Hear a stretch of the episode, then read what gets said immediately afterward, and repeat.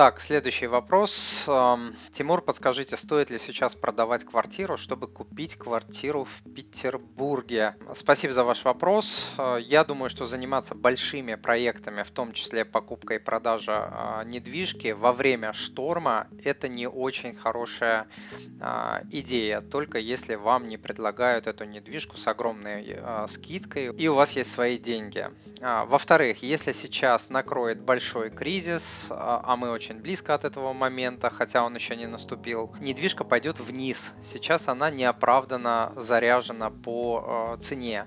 Вирус и экономический шок э, не закончится ни через неделю, ни через месяц, ни через два. А за это время цены могут реально дрогнуть, потому что люди уже начали терять работу, они продолжат терять работу. Это может э, вызвать такой затяжной массовый процесс. Ставки по ипотеке в этом случае будут э, расти, потому что будут расти риски банков. А количество людей, способных обслуживать, например, те же кредиты в банках или э, покупать недвижимость вообще, в принципе, будет уменьшаться. В общем, лично я бы ждал, но э, я могу ошибаться.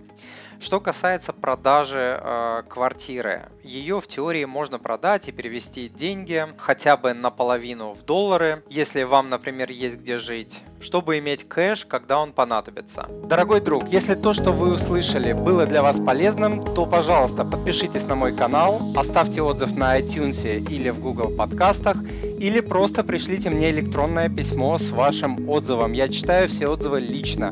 Заранее большое спасибо.